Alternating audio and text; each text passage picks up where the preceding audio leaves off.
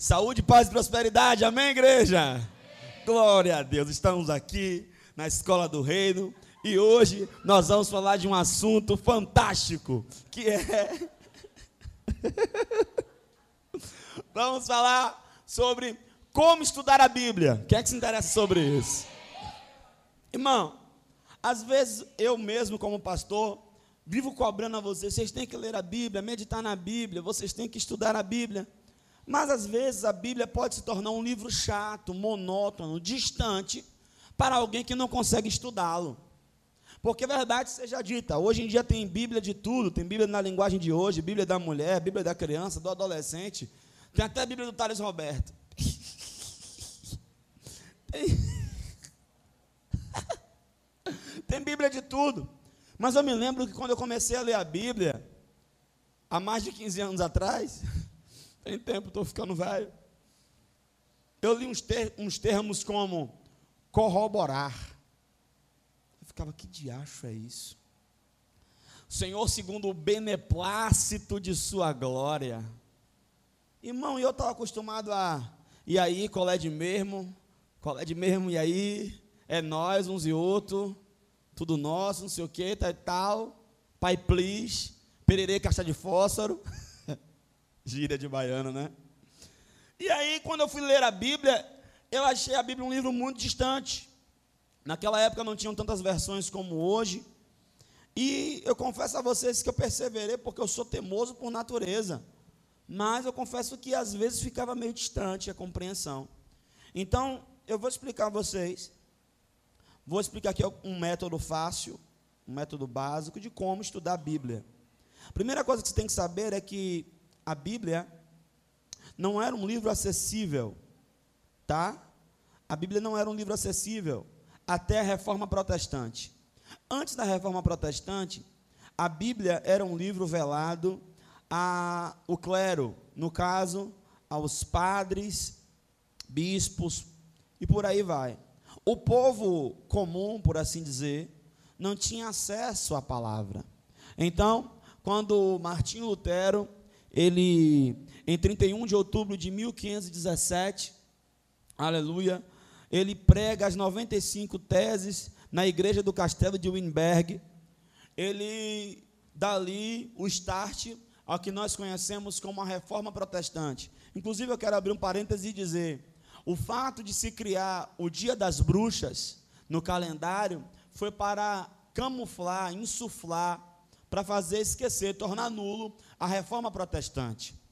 Um, o, o, a igreja romana, ela criou esse negócio de Dia das Bruxas para que se esquecesse da reforma protestante. É por isso que, por mais um dos motivos de nós não comemorarmos esse dia, amém? Apesar de você ter sogra, é, a piada foi boa. Você não come. Você... Você não comemora o dia das bruxas, querido. Porque essa data ridícula. Muito boa, velho. Essa data ridícula. Ela veio.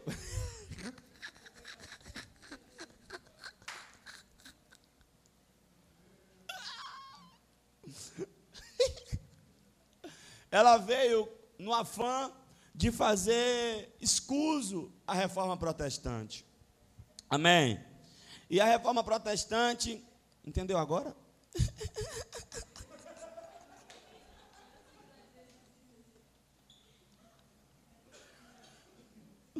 Ai, Jesus. Aleluia. Então, ah, uma das bases da reforma protestante é Deixa eu ver as bases da reforma protestante, deixa eu ver se eu lembro. Ah, Sólia Dio Glória, só a Deus a glória. Ah, só Jesus Cristo. Só a Escritura, só a palavra. Só a fide, só a fé. Ah, só a gratia, só a graça. São as cinco bases da reforma protestante. Amém? E a primeira base, que é a mais importante, é só a Escritura, só a palavra. Qual é o problema? O problema é que as pessoas interpretavam a palavra a seu bel prazer, segundo o seu entendimento, E por causa disso nasceram muitas heresias na igreja chamada romana. Por isso Lutero, ele traz a reforma no afã de que aquelas heresias caíssem por terra. Interessante é que em pleno século 21, tudo pelo qual Lutero lutou, que a igreja estava vivendo naquele momento, a igreja volta a viver agora. Naquela época vendia-se pedaços de ossos dos apóstolos, porque acreditava que aquilo tinha poder curativo. Pedaço da cruz de Cristo. É, o lenço que Jesus enxugou o suor. É, ah, uma túnica que era de Jesus.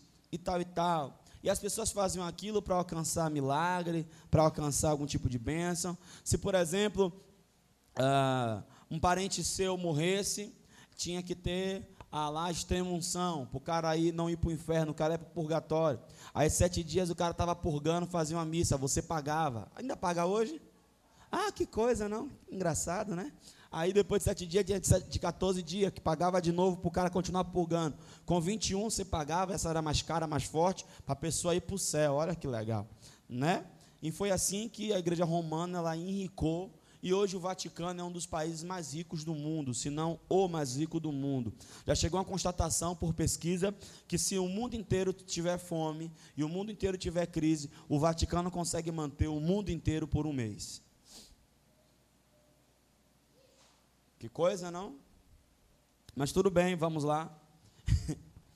então, quando a Bíblia, as missas, elas eram feitas em latim, e eu não estou conseguindo me achar aqui mais. Elas eram feitas de latim porque o povo não entendia, ou em latim não, em gregoriano. Em nome de Pátria, de Filho e de Espírito Santo. Amém. Não é assim? Então, era aquela coisa que o povo não entendia, o povo só respondia. Era aquele negócio, não sei o que, não sei o que lá, não sei o que lá, não sei o que lá, Jesus Cristo. Ah, tem misericórdia de nós. Foi do Bahia. Era assim, né?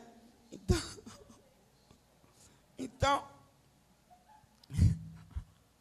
então com a reforma ele veio trazer o culto numa linguagem que o povo entendesse, e ele começou a traduzir a Bíblia. E o povo tinha acesso à Bíblia. Antigamente o povo tinha medo de ler a Bíblia, porque o povo não tem mania de passar as páginas assim. E a tinta, eles colocavam veneno na tinta. Então a proporção que a pessoa passava dele, ela, ela fazia ingestão de veneno e morria. E o povo dizia: está vendo? Fulano leu a Bíblia e morreu. Então todo mundo tinha medo de ler a Bíblia porque se achava pecador demais para ler a Bíblia. Só os padres podiam ler a Bíblia porque os padres eram santos.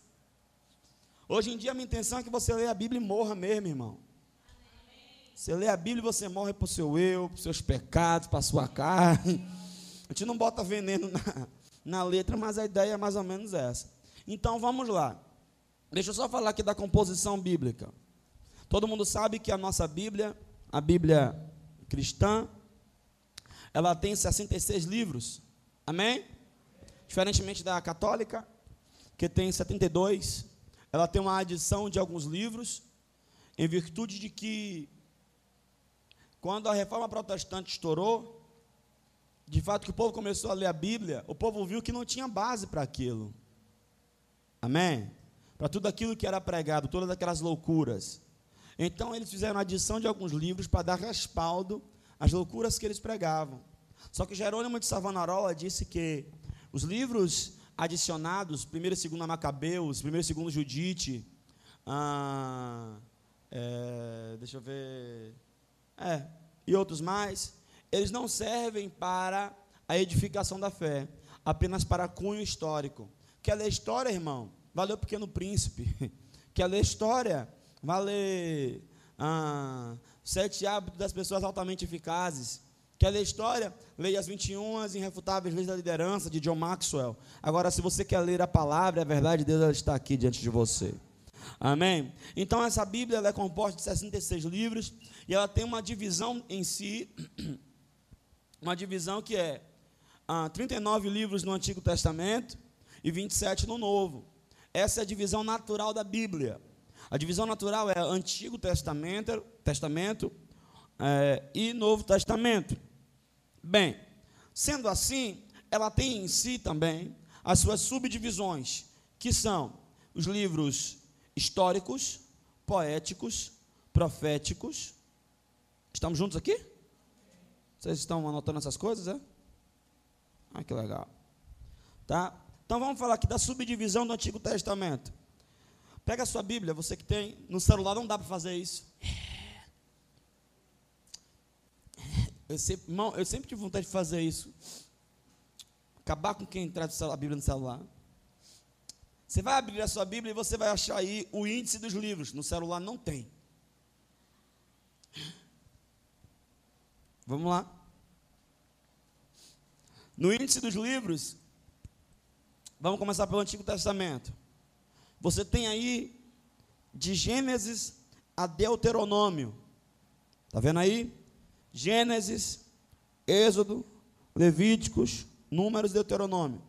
Esses livros é chamado de Pentateuco, né? A Torá, Penta, cinco, Teuco, livros, rolos, tá bom? São cinco primeiros livros da Bíblia que foram escritos por Moisés, tá bom? De Josué a Neemias. Nós temos aí os livros históricos, que são eles: Josué, Juízes, Ruth, 1 e 2 Samuel, 1 e 2 Reis, 1 e 2 Crônicas, Esdras e Neemias. Você vai ver aí toda a história, né? Quando Israel se tornou reino, o reino, a passagem do reino de Davi para Salomão, de Salomão para Roboão, a divisão do reino, reino norte, reino sul, o cativeiro, quando o povo é levado cativo para Babilônia, quando o povo sofre lá em Babilônia, o povo volta do cativeiro, tá bom? Depois de 70 anos, você vai ver toda a história aí. Então esses livros são chamados de livros históricos. Depois você vai encontrar aí de Esté a Cantares. São chamados de livros poéticos, devido à forma como são escritos, né? São livros poéticos porque alguns deles, por exemplo, estão escritos em rima e prosa. É, Salmos é um exemplo desse, é um exemplo disso, né? Então, você vai ver aí, ó, Esté, Jó, Salmo, Provérbios, Eclesiastes e Cantares, ou livros sapienciais, pode ser chamado assim também, tá bom? Então, você vai ver agora de Isaías. Ah, de Isaías a Daniel, são chamados os profetas maiores, que é Isaías, Jeremias, Lamentações de Jeremias, Ezequiel e Daniel. Pastor é profeta maior por quê? Porque os caras eram top, era de primeira linha? Não. É profeta maior porque profetizaram por um maior período de tempo. Amém? Vocês estão aí, gente? Graças a Deus. Né? E de Oséias a Malaquias, que é Oséias, Joel, Amós, Obadias, Jonas, Miqueias, Naum, Abacuque, Sofonias, Ageu, Zacarias e Malaquias, são os profetas menores. Vou lançar aqui, só para incentivar você a gravar o nome dos livros da Bíblia. Eu vou lançar aqui, quem gravar daqui para a semana que vem, os livros da Bíblia do Antigo Testamento, eu dou uma caixa de bombom.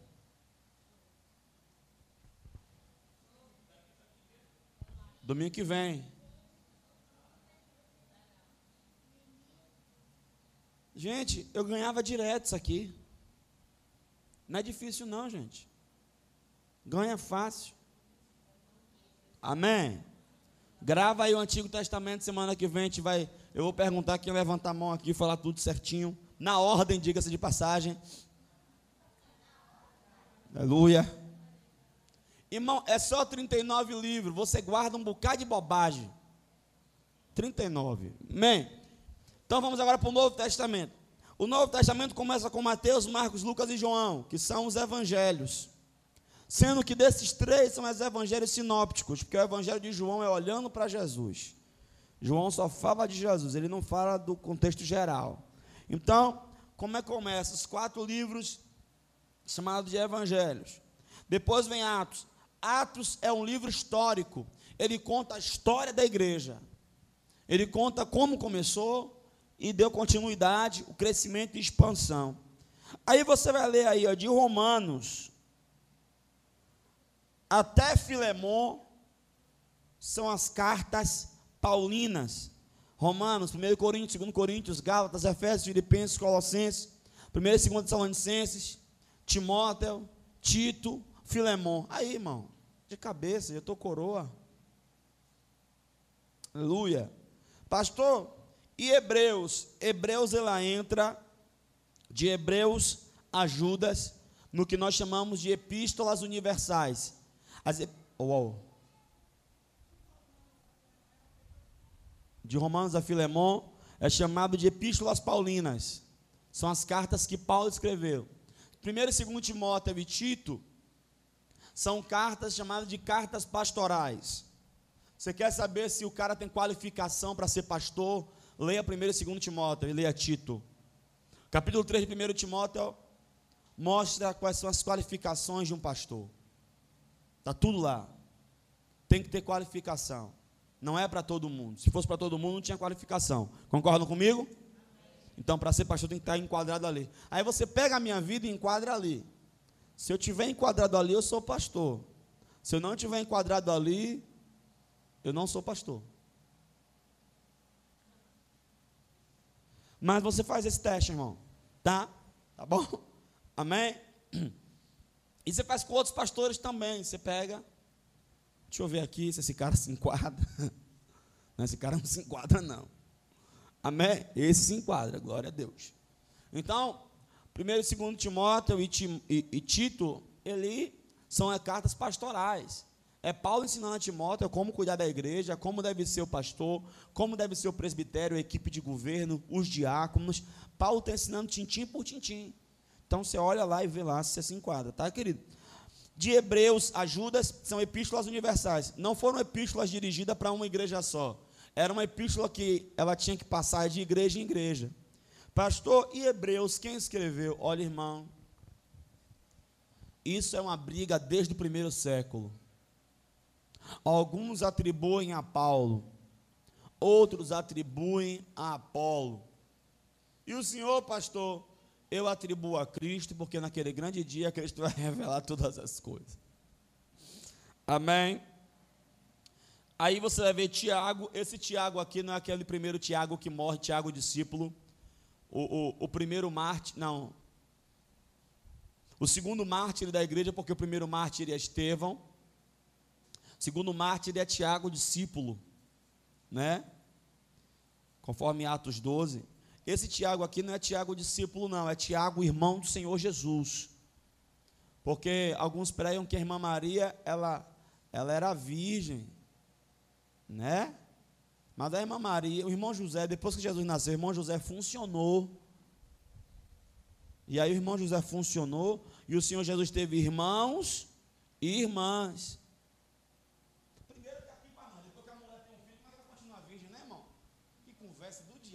tudo bem, a gente respeita a crença das pessoas, né? O Senhor Jesus nasceu, depois de Jesus, Maria teve outros filhos, irmão José funcionou. Fala glória a Deus para ver do irmão José, irmão.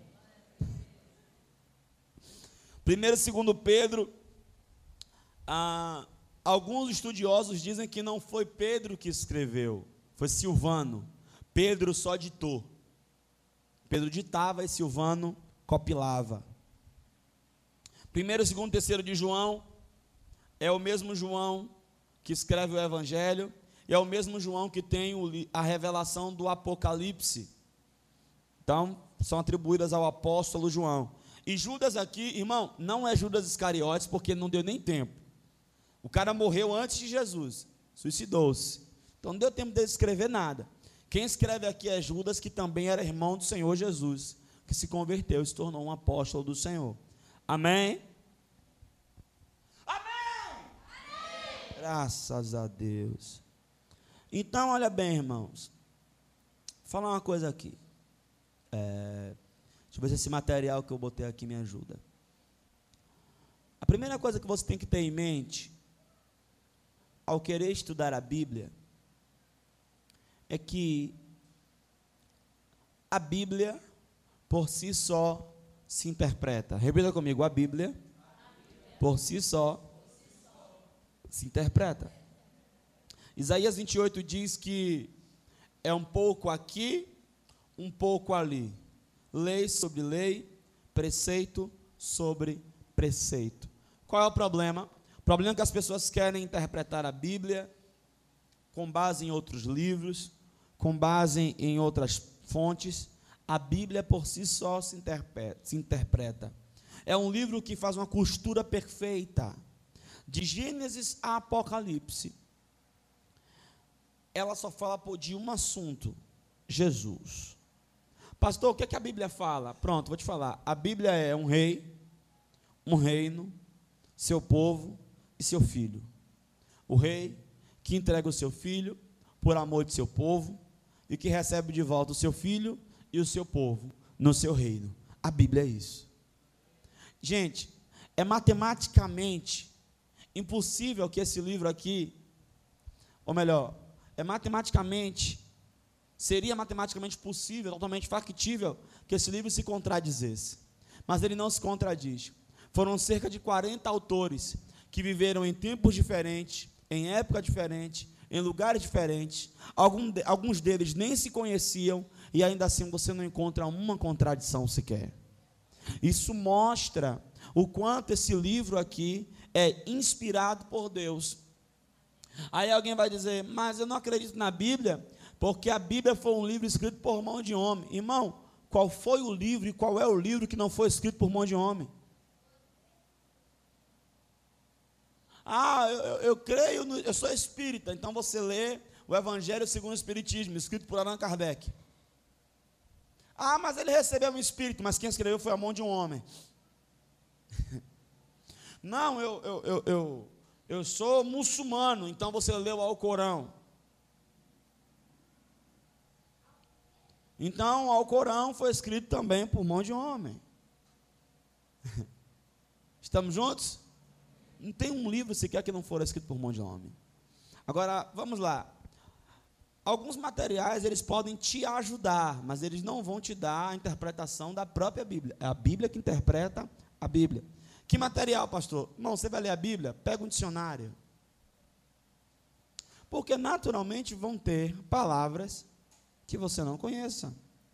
Ou que você não conheça o seu significado de forma ampla. Então, quando você for ler a Bíblia, você pega a Bíblia, um dicionário, pega um caderno. É necessário que você faça anotações, porque inclusive foi assim que nasceram as Bíblias chamadas Bíblias de estudo. A Bíblia, por exemplo, a Bíblia Thompson. O reverendo Thompson, esqueci o primeiro nome dele, ele tinha suas anotações indexadas na sua própria Bíblia. Quando ele morreu, seus discípulos pegaram e viram: Uau, dá para fazer uma Bíblia de estudo com isso aqui. E aí eles compilaram tudo e se tornou a Bíblia Thompson, que é uma Bíblia de concordância exaustiva. É uma das melhores que há, porque ela é neutra. Ela não traz é, ponto teológico. A Bíblia a Bíblia de Estudo Pentecostal, que é da CPAD, a Casa Publicadora das Assembleias de Deus, é uma Bíblia de estudo razoável. Ela, eu não diria que ela é uma Bíblia boa, porque ela traz o ponto de vista da Assembleia. Você vai perceber muito da doutrina da Assembleia de Deus, muito da visão da Assembleia de Deus. Ela não é uma Bíblia neutra, ela é uma Bíblia de estudo que ela é tendenciosa. Vocês estão aqui? Então, quando você for estudar a Bíblia, em vez de ficar lendo nota de rodapé que alguém anotou, Faça você as suas anotações. Então comece com uma Bíblia, tá? Um caderno, caneta colorida. Pastor, por que caneta colorida? Bom, você pega a minha Bíblia, tem asterisco, tem nuvenzinha, tem pontinho, tem seta. Cada coisa dessa tem uma simbologia, irmão. Eu abro ela aqui, aí eu vejo aqui e eu prego sozinho, aleluia. Por quê? Ela tem como se fosse uma legenda. Então você precisa fazer isso com a sua Bíblia, pessoal. Se a sua religião permitir, marque a sua Bíblia. Agora não faça que nenhum irmão. Teve um irmão que viu minha Bíblia toda marcadinha.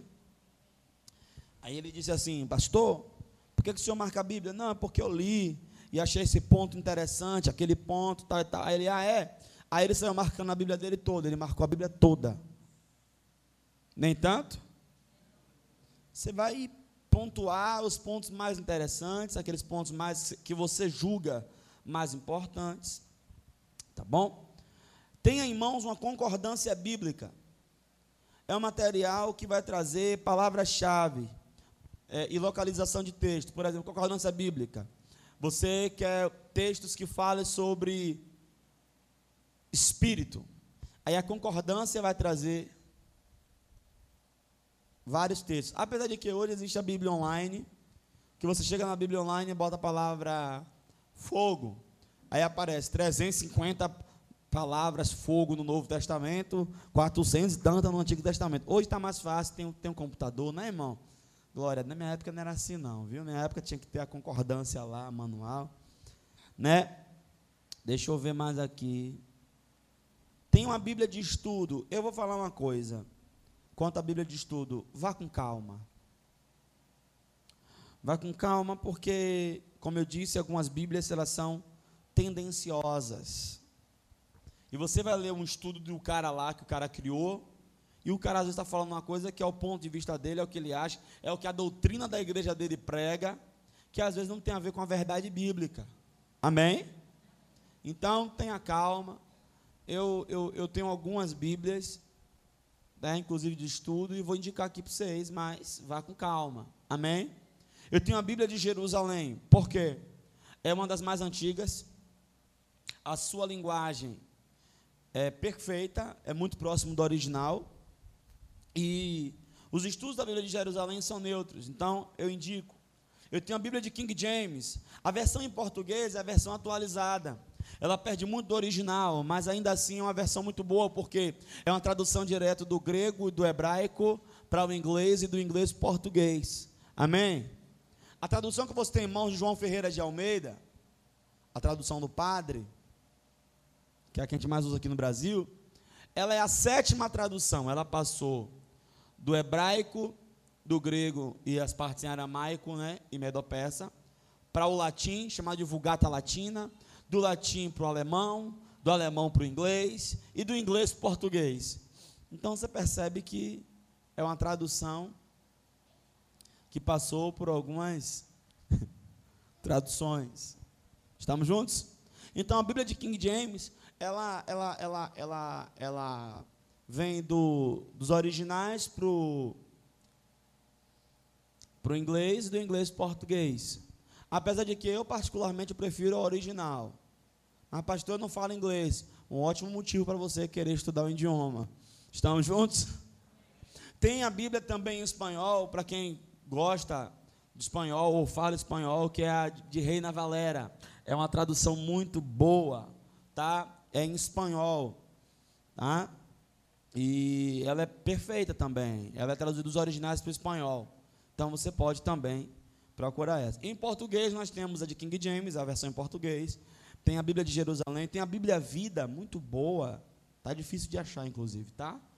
Se achar, meu irmão, isso é uma relíquia, viu? Bíblia Vida. Tem também a Bíblia a Thompson. Irmãos, é uma Bíblia, inclusive, difícil de se estudar. Se você comprar, eu te explico e te ensino passo a passo como usá-la, mas é uma ferramenta fantástica. Eu me lembro que eu tinha uma Thompson capa, de couro, minha Thompson tinha mais de 10 anos. Eu dei a pastora para segurar, eu tinha ido pregar numa igreja, numa virada de ano. E aí eu tinha dado para a pastora segurar, tinha virado ano, e a pastora aquela agonia. Quero ver minha mãe. Eu só vi minha mãe ano passado. Agora veja só. Quero ver minha mãe. Tem que ver sua mãe. Agora veja só. Aí ela chegou, irmão, botou a Bíblia em cima do carro e ficou conversando. A minha Thompson. A gente conversando. Acabou, entrou no carro. Daqui a pouco a gente foi, né? Vamos descer uma ladeira, alguma coisa caiu. Pá! O que foi? Ah, não sei. Depois que passou o dia primeiro, no dia dois, é vai eu fazer meus estudos.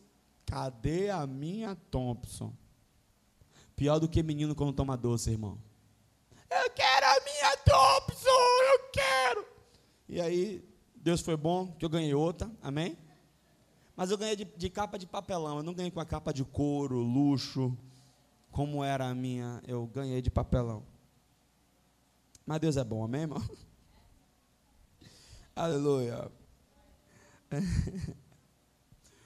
Dicionário caneta colorida, caderno. Gente, eu tenho cadernos que tem mais de 15 anos, gente. Ó, é bom comprar um dicionário separado, porque o dicionário bíblico que às vezes vem é, indexado nas Bíblias, além de muito, de muito superficial, são dicionários coesos, curtos. Então eu indico que compre um dicionário, tá? Então vamos lá. Existem pelo menos hum, três formas de você ler, compreender e estudar a Bíblia. É a observação, a interpretação e a aplicação. Toda vez que você for ler, estudar a Bíblia, você tem que observar, interpretar e aplicar. Porque senão, gente, vai ser que nem ler uma revista. E a Bíblia não foi feita para ser lida. Ela mesma fala de si. Ela fala que a Bíblia, ela fala sobre si que ela tem que ser meditada, né? Salmo 1 mostra isso, né? Josué 1:8 mostra isso. Romanos Romanos 12 nos dá esse entendimento da transformação da mente pela palavra. Então, a Bíblia não foi feita para ser lida, ela foi feita para ser meditada. Então, como é que eu medito, pastor? Primeira coisa, observação. O que é que o texto diz? Eu vejo às vezes alguns comentários de vocês nos grupos da casa, e eu confesso a vocês que eu fico roxo quando eu vejo alguém dizendo assim, ó, eu acho. Essa matéria eu não estudei, achologia. Quando você lê a Bíblia, ponha de lado o que você acha. Não dá para encher um copo que já está cheio. Concordam? Então, quando você for ler a Bíblia, leia o texto. Então, qual é a regra da hermenêutica? A regra da hermenêutica, hermenêutica é a ciência de interpretação dos textos. No nosso caso, a hermenêutica sacra, hermenêutica bíblica. A hermenêutica, ela diz que o texto se explica pelo texto. Então, como é que eu interpreto, pastor? Eu li um versículo e não entendi. Leia o contexto. Qual é o contexto? O contexto imediato é os versículos que vêm antes e os versículos que vêm depois. Mas, pastor, eu não entendi, então leia o remoto. Qual é o remoto? O capítulo que vem antes e o capítulo que vem depois. Pastor, eu não entendi, leia o livro todo. Quem entendeu agora? Por quê? Por exemplo, os nossos amigos testemunhas de Juvená, eles leem Apocalipse 7, e lá diz que, é, que fala sobre os 144 mil. E eles afirmam categoricamente que só vai entrar no céu 144 mil. Isso é um erro de exegese. Exegese é, é a interpretação dos textos. É um erro gravíssimo. Porque, se você ler o versículo 9 do próprio capítulo 7, diz: E eu vi debaixo do trono gente de todos os povos, raças, línguas e nações que adoravam ao Cordeiro. Como é que é só 144 mil? Segundo, o texto diz que são 144 mil da tribo de Israel. 144 mil da tribo de Israel. O que, que o texto fala então? Se você ler o capítulo antes e o capítulo depois, você vai perceber que o texto está falando da promessa que Deus fez que é salvar o seu povo. O povo de Deus é o povo de Israel, amém, irmão? Nós somos aqueles que receberam a Jesus porque eles não receberam e que graças a Deus que eles não receberam, né? Aleluia. Mas Deus tem um plano de salvação para Israel. E o plano de salvação para Israel é de 144 mil de cada tribo, 12 mil de cada tribo. Quem está entendendo? Então esse é o plano para Israel, não para todo o mundo. Estamos juntos? Então, queridos, essa interpretação ela é errada porque ela não segue essa linha hermenêutica. Qual é a linha? O texto é explicado pelo próprio texto. Não existe loteria bíblica. Eu quero uma palavra. Aí eu vou aqui. Muita gente já passou vergonha na minha frente. Timóteo, tira uma palavra aí para mim. Aí eu, peraí. É isso? Não. Abre a Bíblia aí para mim. Eu, não, não faço isso. Eu não acredito nisso. Mas eu quero que Deus fale comigo, vá orar. Amém? Negócio de vou abrir a Bíblia, caixinha de promessa. Por que, que ninguém inventou caixinha de exortação? Eu acho que eu vou criar. Né? Aí o cara tá lá, vamos lá, imagina só, o cara tá com a arma na mão, vou me suicidar. Espera aí que eu vou abrir a Bíblia para Deus falar comigo. Aí cai lá no que Jesus falou com Judas. O que tem que fazer, faz depressa. Pum. Então, irmão, não existe isso. A gente precisa aprender a tirar a interpretação correta do texto. Porque o texto foi dirigido a alguém. Se foi dirigido a alguém, foi com a intenção de que a pessoa entenda. Por exemplo, eu vou provar aqui para vocês que texto sem contexto é pretexto para heresia. Vamos lá? A Bíblia diz que todo aquele que crê será salvo. Amém? Em Tiago, a Bíblia diz que os demônios creem que eles estremecem. Logo, eu acho que o diabo vai ser salvo. Se quem crê vai ser salvo, e os demônios creem que estremecem, então o diabo vai ser salvo? Obviamente que não.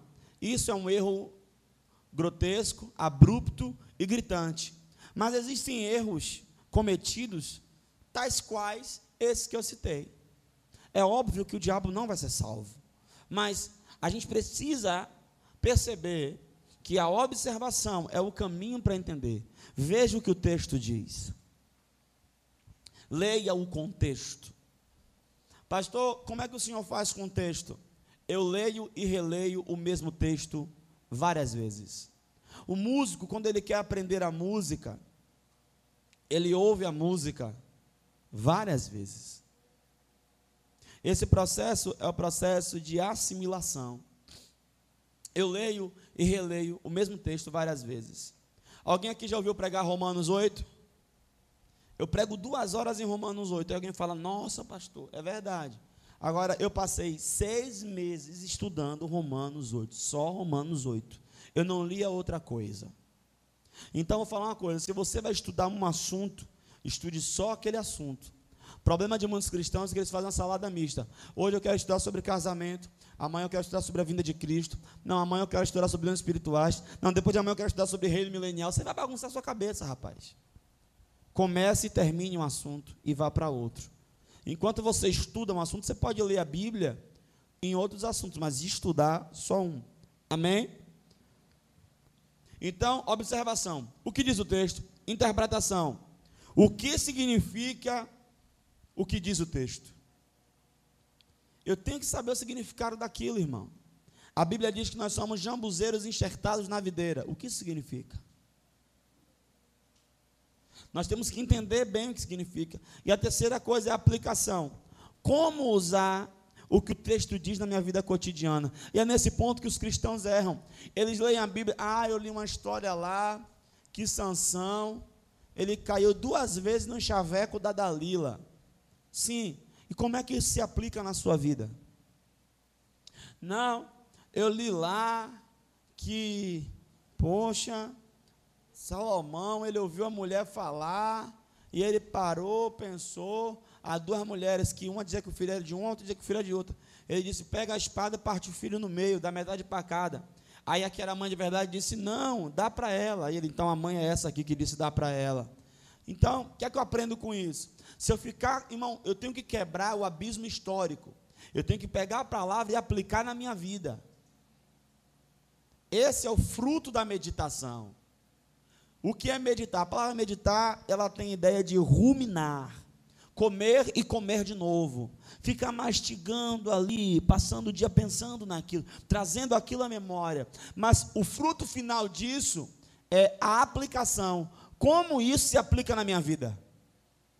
Porque senão, irmão, lê a Bíblia que nem lê a revista Veja. Que é informação inútil. Estamos juntos? Então, você precisa. Você precisa. Nossa, o relógio já vai. Você precisa pelo menos ter isso aí. Eu vou falar aqui da análise do texto. É, uma, duas, três, quatro, cinco. Seis, são seis perguntas. Toda vez que você lê um texto, faça para o texto essas seis perguntas. Se você responder essas seis perguntas, você vai conseguir interpretar o texto e aplicar na sua vida. Vamos lá? Primeira pergunta: quem? Você está lendo um texto. Pergunte-se: quem? É, essa pergunta, ela identifica quem, quem são os personagens envolvidos no contexto, quem está falando, quem é o ouvinte, quem é o escritor, quem é o destinatário. A pergunta é quem? Pastor, essa pergunta quem faz diferença total. Por exemplo, você percebe que Mateus ele tem uma escrita diferente de Marcos, que tem uma escrita diferente de Lucas. Porque Mateus ele fala assim, ó, ah, a hora nona, a um estádio, caminho de um sábado. Por que, que ele fala isso? Porque Mateus está escrevendo para quem? Para os judeus. E quem é Mateus? Um judeu. Então é um judeu escrevendo para outro judeu. Então, se um judeu falar para outro judeu, caminho de um sábado, o cara entende. Entende ou não entende? Ô meu pai.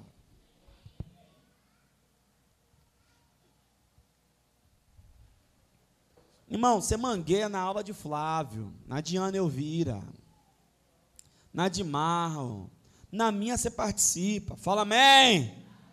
Oh, meu pai. Eu acho que eu vou abrir uma congregação. Vou abrir uma congregação. é melhor, né? Meu Deus. Então, se um judeu fala para um judeu o caminho de um sábado, outro entende. Agora, quem não é judeu, fica boiando. É por isso que Lucas fala tantos quilômetros, Lucas especifica. Ele não fala a hora nona, ele fala as três horas. Mas por que, que ele faz isso, pastor? Porque Lucas ele era gentil e estava escrevendo para quem? Para os gentios. Então carecia de uma explicação mais ampla. Estamos juntos? Inclusive, eu, eu, dos evangelhos, eu indico que leiam Lucas é um evangelho mais completo. E ele fala da vida de oração de Jesus. Se você quer ver a vida de oração de Jesus, leia Lucas. Tá? Então quem? Eu tenho que saber quem está dizendo aquilo, para quem está dizendo aquilo. E aí agora eu vou começar a entrar em algumas coisas aqui, vou começar a quebrar alguns biscoitos. Vamos lá? Atos 16 e 31. Crê no Senhor Jesus, será salvo tu e a tua. Pergunta é: quem? Quem está dizendo isso? Paulo. A quem? Ao carcereiro. Pergunta: Isso é uma promessa? Não. Isso é Paulo dizendo para o carcereiro. Isso não se aplica a você nem a mim. Então, se alguém da sua família morrer e for para o quinto dos infernos, Deus não deixou de cumprir a sua palavra. Lembre-se do que Deus disse a Jeremias: eu velo sobre a minha palavra para fazê-la cumprir. Essa palavra foi uma palavra específica para uma pessoa específica, no momento específico. Isso é Paulo, um homem específico, falando por carcereiro, pessoa específica, no momento específico, porque quando Paulo e Silas estavam lá presos, à meia-noite eles oram e, e adoram o Senhor, que vem um terremoto, que treme, que racha tudo, que quebra tudo, que a prisão se abre. A tendência natural era todos os presos fazer o quê? fugir. E antigamente, quando os presos fugiam, o carcereiro ele era assassinado, ele tinha que morrer. Irmão, se fosse assim, não tinha fuga no Brasil, hein? Deixa para lá, vamos voltar para a Bíblia. Então, se os, os, os, presos fugiam, o carcereiro morria. Então, o carcereiro já sabia disso. Quando ele viu aquele, aquele, aquele furdúncio, ele pegou a espada e quando ele ia dar cabo da própria vida, falou: pare, não faça tal coisa. Estamos todos aqui. Isso é sinal da mão de Deus, irmão. O presidiário vê a prisão aberta e não sair. Se isso não é Deus, eu não sei mais o que é Deus. Aí o cara parou, chorou e falou. O cara reconheceu que era Deus. O cara fala: O que é que eu faço para ser salvo? Pergunta pessoal. Paulo também dá uma resposta singular. Creia no Senhor Jesus e será salvo você, carcereiro, e a sua casa. Estamos juntos? Tanto sim que Paulo ainda é levado para a casa do carcereiro, depois, fica lá, esperando a ordem de soltura, e, e o governo deu. Então, querido, se você pega esse versículo Senhor, está escrito meu pai. Não está escrito, não, querido. Vai interpretar a Bíblia direito. Ah, pastor, mas está lá escrito em Josué: Eu e a minha casa serviremos assim. Vamos ler o contexto. Povo de Israel estava indeciso, estava sem saber se ia ou se não ia. Josué levanta a sua voz profética, sendo o líder da nação, e diz: Olha, vocês estão a cochear se servir a Deus ou se não servir. Porém, eu que já sou crente, e a minha casa, que todo mundo já é crente, nós serviremos ao Senhor. Isso não é uma profecia, não é algo futuro, é algo presente, é uma constatação, não é uma palavra profética. Porque muita gente se frustra porque lê a Bíblia errado, lê os livros errados, ouve os pregadores errados, tem uma ideia errada. Vocês estão aí ainda? Pastor, pastor, eu posso pela fé tomar posse de Atos 16, 31 e profetizar sobre a minha casa? Pode, querido. Pela fé, tudo é possível que crê. Amém? Agora, se caso não acontecer, não bota a culpa na conta de Deus, não. A conta de Deus já está grande. Estamos juntos? Vocês estão aí? Estão ou não estão? Então a gente precisa entender quem. O cara está pegando o texto. Irmão, é por isso que tem essas heresias aí. O cara pega um texto lá, né? Tá vendo, irmão? Aqui o machado, né? O ferro do machado caiu na água, aí o cara pega uma madeira, Eliseu, joga na água, o ferro flutua. Isso é algo sobrenatural, porque ferro não flutua. Concordam comigo? Aí o cara tá vendo? Nós vamos fazer o quê? Nós vamos pegar a madeira e vamos o quê, querido? Nós vamos jogar no mar da vida. E tudo aquilo que o mar da vida levou, submergiu. Deus, Deus vai fazer o quê? Deus vai trazer de volta. Então venha nessa quarta-feira forte. E você vai pegar o cajado que faz ressuscitar o machado. E você vai lançar Aí a mulher pega um pedaço de pau, chega em casa, tome no marido, peraí que tu vai voltar, pô. Aí pega o, machado, o pau do machado, dá nos filhos, peraí que tu vai. Irmão, isso é um erro grotesco da Bíblia. Mas, pastor, uma campanha pela fé. Irmão, a fé tem que estar onde? Fala comigo, na palavra. Diga comigo, se a palavra diz, eu creio. Diga, se não diz, eu não invento. Estamos juntos? É um erro grotesco.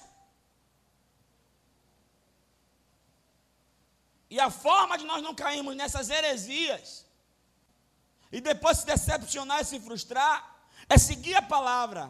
Fale comigo, só a escritura. Nada mais do que a escritura. Eu queria dar mais exemplo, mas o tempo está indo embora. Primeira pergunta é: qual é a pergunta? Quem? Quem é a pergunta importante? Quem está dizendo? Quem está falando? A quem está falando? Segunda pergunta: o que? O contexto em que, em que a cena se desenvolve e que está acontecendo, e os personagens estão dizendo: o que? O que está acontecendo? O que? O que está acontecendo? O que? O que é que houve? Né? Quem é que está envolvido? Do que que está se falando? Qual é a situação? Irmão, ler a Bíblia sem entender o que é que nem pegar, como diz aqui na Bahia, o bonde andando. É que nem pegar, como, é, é, é aqui, baiano tem um ditado maravilhoso, o boi voando. Agora veja, pegar boi voando. A conversa está se desenrolando e você chegar, não sabe nem do que se trata já querer opinar. Você tem que saber, irmão, onde? Onde é que está acontecendo isso? Porque o onde vai te dar muitas respostas. Né? Quando a gente entende onde está acontecendo, a gente começa a ter uma, uma, uma, visão mais ampla, uma visão geral. O problema é que às vezes a gente lê a Bíblia e não para para entender onde. Não entenda onde. Onde é que está acontecendo isso aqui? Como foi? Vamos lá? Amém? Vamos mais. a primeira pergunta é quem? A segunda é? A terceira, o que?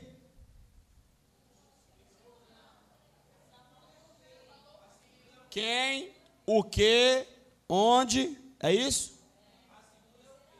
Ah, vocês estão prestando atenção. Quem, o que, onde. Vamos lá? Eu que errei mesmo. Quem, o que. No final pergunta tudo a senhora, viu? Quem, o que, onde. Quarta. Quando? Quando foi que isso aconteceu? Gente, é importantíssimo que a gente saiba o quando. O momento que acontece, a relevância disso dentro do contexto histórico. Quando? Vocês não podem ser meros leitores. Vocês têm que ser intérpretes. Ah? Quando? Essa pergunta aqui que eu vou falar agora é fatídica. Ela é a quinta pergunta. Por quê? Olha, irmãos, desde pequenininho eu tinha um negócio comigo. Todo mundo, inclusive as pessoas me alugavam. Luciano, por quê? Por quê? Por quê, por quê, por quê? Sempre fui indagador. Não, me, não venha para cá um negócio de não, por que não? Eu dizia logo, por que não não é resposta. Tem que dar o porquê. Querido, o texto está aí, a situação está acontecendo. Se você entende o porquê, você entende o motivo causador, a origem, aí para interpretar fica mais fácil. Vocês estão aí? Por que, que isso aqui está escrito? Por que, que está escrito que ao homem foi ordenado morrer uma só vez e depois da morte, sexo e juízo? Por quê? Quando eu entendo o porquê, eu entendo a verdade central. Vocês estão aí? E a última pergunta é: como? Então vamos fazer aqui um overview. Vamos lá? Primeira pergunta. Segunda pergunta. Terceira pergunta. Quarta pergunta. Quinta pergunta. Sexta pergunta. Irmão, você tem que fazer essas seis perguntas para o texto. É sério.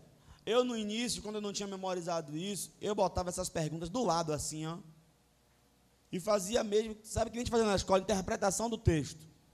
Aí botava assim do lado, aí botava, vamos lá, o quem? Quem é que está escrevendo isso aqui? Aí, quem está dizendo isso aqui no texto? A quem está dizendo? Pronto, entendi. O que? Aí ia. E nesse passo a passo eu entendia tudo. Amém? Eu vou parar por aqui. Porque de fato tem muito ponto. Vou dar só mais um ponto e a gente termina. É... Todo texto ele tem uma palavra-chave. é a palavra central. É por isso que eu tenho um aplicativo no meu celular, no meu, no meu, no meus computadores, no meu tablet, que é chamado de ah, Oliver Tree. Oliver Tree é uma tradução da Bíblia com os números de Strong. Deixa eu explicar o que, que é isso. Strong é o maior dicionário de concordância ah, bíblica do mundo. Só que ele pega as palavras no léxico do grego, ou seja, no original do grego e no original do hebraico. E aí cada palavra você clica nela e ela ela traz o significado. Pastor, por que isso é importante? Porque quando você lê um texto e você vê o significado original da palavra, você tem uma ideia mais clara do que aquela pessoa estava querendo dizer. Por exemplo, se você ler um texto de baiano e no texto tivesse escrito assim, ó, oxe, pelo contexto você entende o que aquele oxe quer dizer. É ou não é? Agora imagine alguém do sul lendo o texto. Né? Então, por exemplo, se você pegar aqui o livro de Beriste, Gênesis, e botar aqui ó, no princípio, que é a, a, palavra central, no princípio criou Deus os céus e a terra, é a palavra central do texto de Gênesis 1, é o princípio. A palavra princípio, ela vem de reshit, que significa primeiro, começo, melhor, principal, princípio, primeiro, parte principal e parte selecionada. Pastor, eu li isso, e o que, é que eu entendo? Eu entendo que Gênesis não quer explicar que Deus existe. Gênesis não quer contar a história da humanidade. Gênesis quer contar as primeiras coisas: o primeiro homem, a primeira mulher, o primeiro pecado, o primeiro homicídio. Quem entendeu? Então, se eu entendo aqui a palavra principal, que é princípio, eu consigo entender o resto. Então, mas pastor, eu não tenho essa Bíblia de Oliver Tree que o senhor falou, como é que eu faço? Regra principal: o contexto explica o texto. Se você prestar atenção no contexto, você vai conseguir interpretar. Essa Bíbliazinha aqui, ó, gente. Eu indico para todo mundo, tá? É, ela tá, ela você compra ela em dólar, mas você pode botar no seu aplicativo que você quiser e ad eterno, sempre. Ela tá um pouquinho cara agora, tá 149, né? Tá 149. Eu comprei alguns anos atrás a 50 reais. Vamos esperar o dólar baixar aí. Todo mundo compra.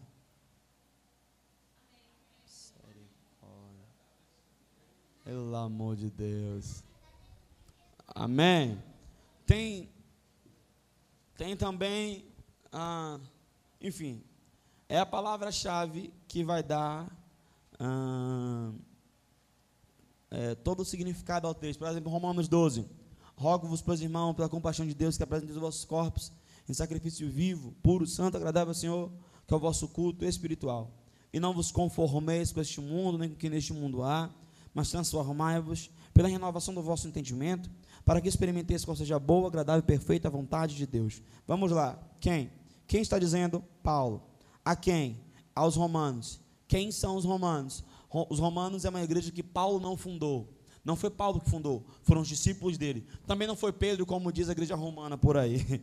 Né? Foram os discípulos deles. Então, a quem Paulo está falando? Aos romanos. É a maior carta doutrinária de Paulo.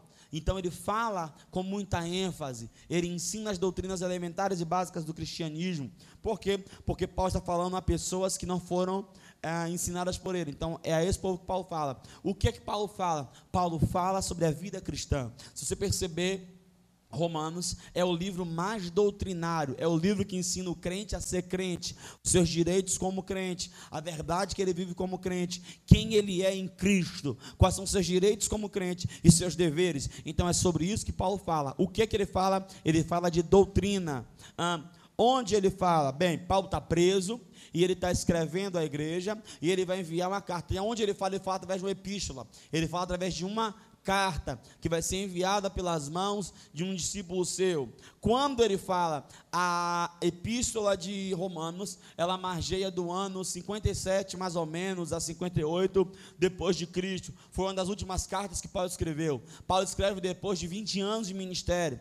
Ah, quando ele fala, já expliquei, por que ele fala? Porque ele vê a necessidade de que a igreja fosse ensinada sobre os fundamentos. Inclusive, ele mostra a sua vontade, o seu desejo de ir ter com os irmãos e ensinar um pouco mais. Por quê? Porque era uma igreja neófita. Por quê? Porque era uma igreja que carecia de maior ensino da palavra. Ah, como ele fala? A a forma de escrita de Romanos, eu esqueci o termo que se aplica agora, é uma escrita aonde é, o, o, escritor, aquele que está escrevendo, a escrita aquele que o escritor, óbvio, né? Pelo amor de Deus, que redundância. Mas é um tipo de escrita que o escritor ele gera perguntas e ele mesmo as responde. Ele cria um diálogo intrapsíquico. Ele pergunta, por exemplo, Romanos 6. Viveremos do pecado para que a graça de Deus em nós abunde? Aí ele responde: de maneira nenhuma. Entendeu? Ele vai o tempo todo criando um diálogo que nem alguns pregadores pregam. Aí você me pergunta, mas pastor, por quê? Aí ele mesmo responde: de vez em quando você acha que o cara está meio maluco porque está fazendo isso. Mas isso também é uma forma de apresentação e de exposição. Estamos juntos? E esse é o como. Pronto. eu dissequei Romanos para você. Agora, ler qualquer texto de Romanos fica mais fácil. Estamos juntos? Entendendo isso aqui, o que, é que eu tenho que procurar depois disso, pastor? A palavra-chave. Qual é a palavra-chave, então, já que eu falei Romanos 12? Qual é a palavra-chave aqui? Rogos, cadê? Cadê a estagiária? Estamos esperando a estagiária. Pastor, essa caneca que está vendendo, né? Casa, lugar de novos começos. Está gravando ainda? Ah, tá. Essa parte que você ouviu agora foi a propaganda, viu, ouvinte? Romanos 12, ô oh, Senhor da glória. Bota estagiária comigo, velho. Eu quero ver com Ana. A Ana fala rapidão. Aqui, ó. Quem está falando Paulo? A quem é os romanos? Rogando. O que é rogo? Vai lá no dicionário, rogo. Pedido, súplica. Então ele está lhe pedindo, pelo amor de Deus. Ah, entendi agora. Aos irmãos, ó, pela compaixão de Deus, que façam alguma coisa. Apresente os corpos como sacrifício vivo, santo e agradável a Deus, que é o vosso culto racional. Essa é a tradução de João Ferreira de Almeida. O culto do raciocínio, mas tudo bem, deixa para lá. Culto da lógica, Deus não recebe isso. Vai.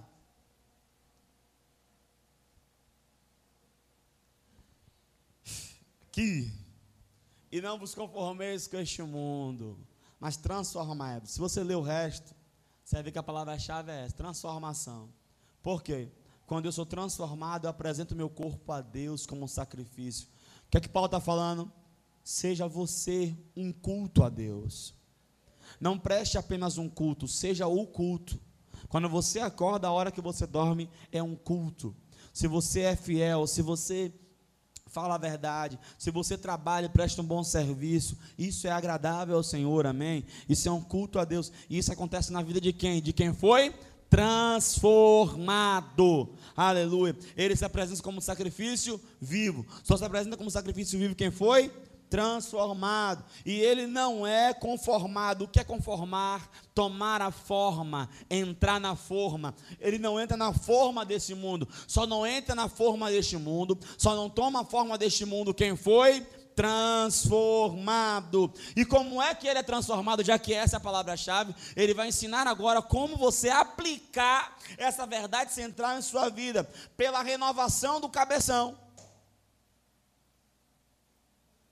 Você tem que renovar o cabeção para você ser transformado.